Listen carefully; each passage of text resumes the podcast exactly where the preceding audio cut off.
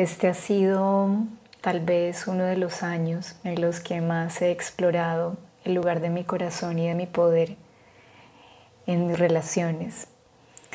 He explorado las relaciones que tejo en mi servicio, mis relaciones en la familia, mis relaciones eh, de amistad, de afecto más íntimo a mi corazón. Ha sido un tiempo en el que he visto e intuido con mucha fuerza cómo el mapa de mis afectos se está transformando. Seguramente esto siempre sucede, pero este año he tenido la luz de mi conciencia disponible para verlo. Algunas veces esto ha sucedido a través de acontecimientos y de proyectos que suceden en la vida de quienes amo, de su estado interior, de sus nuevos ritmos y otras veces ha sido mi nuevo ritmo, los acontecimientos de mi vida, mis proyectos, los que seguramente han hecho que yo me mueva y cambie de posición en este mapa de los afectos. Algunas veces estamos más cerca y otras más lejos de unas personas que de otras.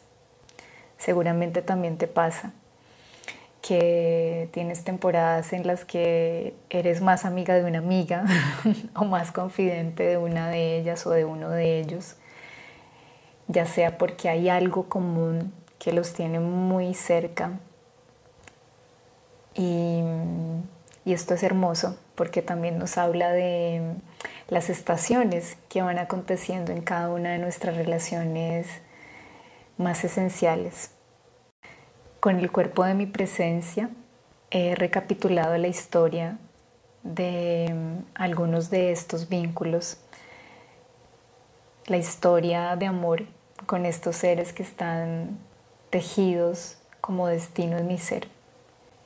He tenido entonces, por supuesto, conversaciones pendientes, esas conversaciones a las que no sabía cuándo y cómo llegar, no tenían fecha ni hora, eh, no sabía mm, cómo decir, qué decir y me decía a mí misma, pero ¿qué quieres decir? ¿Qué necesitas decir? ¿Qué necesitas comunicar? Descubrí un común en eso que no había dicho. Ese común era la salud. Lo que estaba pidiendo en lo profundo de mí era un equilibrio en el intercambio.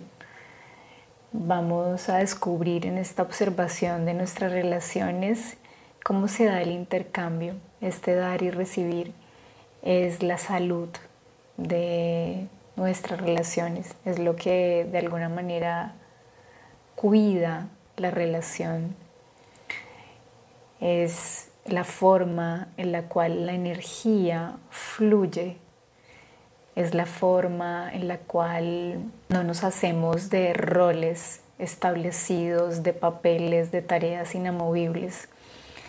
Entonces, en esta mirada a mi mapa, me di cuenta que no quería ser siempre la que, no quería un rol cristalizado, sino que estaba cambiando, que cambiamos. Parece una obviedad, pero a veces seguimos relacionándonos con, con facetas que ya no que ya no son dentro de nosotras, con energías que ya han ido alquimizándose. Hay cosas que ya no queremos hacer, hay nuevas que queremos hacer y a la otra persona en el vínculo le pasa exactamente igual. ¿Por qué? Porque somos seres vivos, no somos máquinas, ninguna relación es para siempre tal y como la conocemos. Puede que el, que el vínculo sí esté durante muchos ciclos de nuestra vida presente, pero no tal y como lo conocemos ahora. Y eso es hermoso, es muy, muy, muy hermoso. En este proceso decía, pero qué raro, ¿no? Que nos asuste tanto, tanto la transformación y la muerte cuando es algo realmente hermoso. es muy hermosa la pérdida de ciertas partes porque tiene una promesa y es la promesa de la nueva vida. es la promesa de un nuevo estado de nuestro ser y del encuentro que es honesto con el presente y que mira al futuro escuchando el presente, que ha recogido sabiduría del pasado. Entonces volviendo a que no quería ser ese rol cristalizado, tú la que siempre intuyes o tú la que siempre cuidas, mm, me di cuenta que, que quería ser cuidada, intuida, soñada. Este ejercicio lo hice desde mi centro, siento que fue un camino como llegar también a mi centro. Una de las exploraciones más lindas fue en las relaciones que tejo en mi servicio, en qué doy, cómo lo doy, en qué momento lo doy y qué recibo, qué siento que es justo, qué siento que respeta mi energía. Poder observar esto desde el centro. Para mí era difícil y no digo que sea ahora fácil, solo que ya lo asumo como con presencia, lo asumo diciendo aquí estoy para esta situación.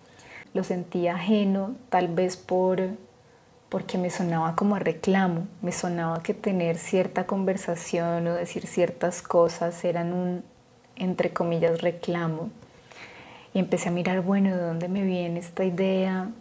Y me sentía que el hacerlo iba en contra de de mi autonomía, como de que yo he tratado siempre de gestionarme, ¿no? Como no, yo me gestiono, tengo herramientas, ta, ta, ta, prácticas, eh, soy autónoma con esto, pero mm, esto tiene un límite, esto tiene un límite y el límite es que hay asuntos que son del vínculo y que deben ser respirados en una conversación. Y ese fue un hallazgo hermoso cómo hay asuntos que solo, solo, solo pueden ser respirados con la otra persona. Que mis monólogos y diálogos interiores muchas veces se sustentan en heridas, en pasado y que no están respondiendo a la verdad de la relación. Eso que llamamos la película. en tantas ocasiones nuestra energía se fuga sin medida en la película. Yo creo que, a mí me parece que, es que debe ser que, y vamos como imaginando que la otra persona siente tal cosa. Y lo hacemos en algunas ocasiones en nombre de, es que yo soy muy intuitiva, yo sé lo que le está pasando.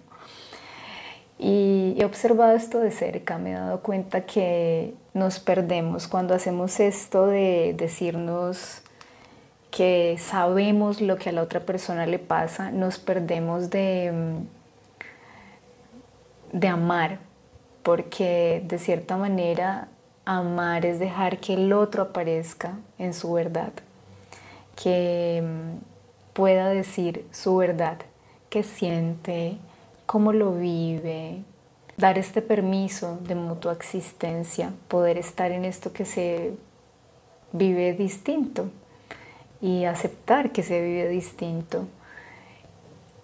Y esto para mí solo ha sucedido cuando me digo la verdad a mí misma.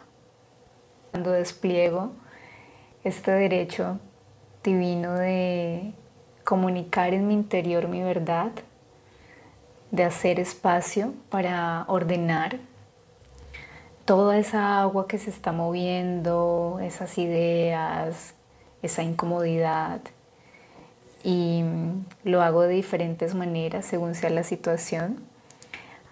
Algo que me ha ayudado en este año ha sido la escritura. Me ha acompañado, me ha permitido mirar pistas, claves en el tiempo de meditaciones, de mis caminatas y también algunas conversaciones con amigas entrañables, amigas y amigos entrañables que que mirando desde afuera, que me han permitido casi que salirme de mí misma y, mirar desde afuera y poder entrar en un estado de mayor centro, desde el centro que es el corazón, podemos alumbrar esa verdad y acogerla para luego comunicarla y hacer el espacio, que ya es el espacio del encuentro, de la conversación, en donde si bien no tenemos que llevar el libreto todo planillado, planificado, es muy bonito poder darnos la oportunidad de un diseño intuitivo. A eso me ha gustado llamarlo, un diseño intuitivo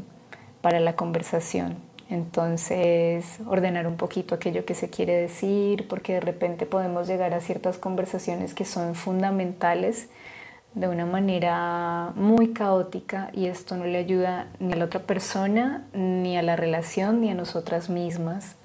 Deseo que sabiduría vincular pueda ser un espacio en el cual te permitas seguir caminando si ya lo estás haciendo o abrir un camino hacia esta práctica ritual que son las conversaciones.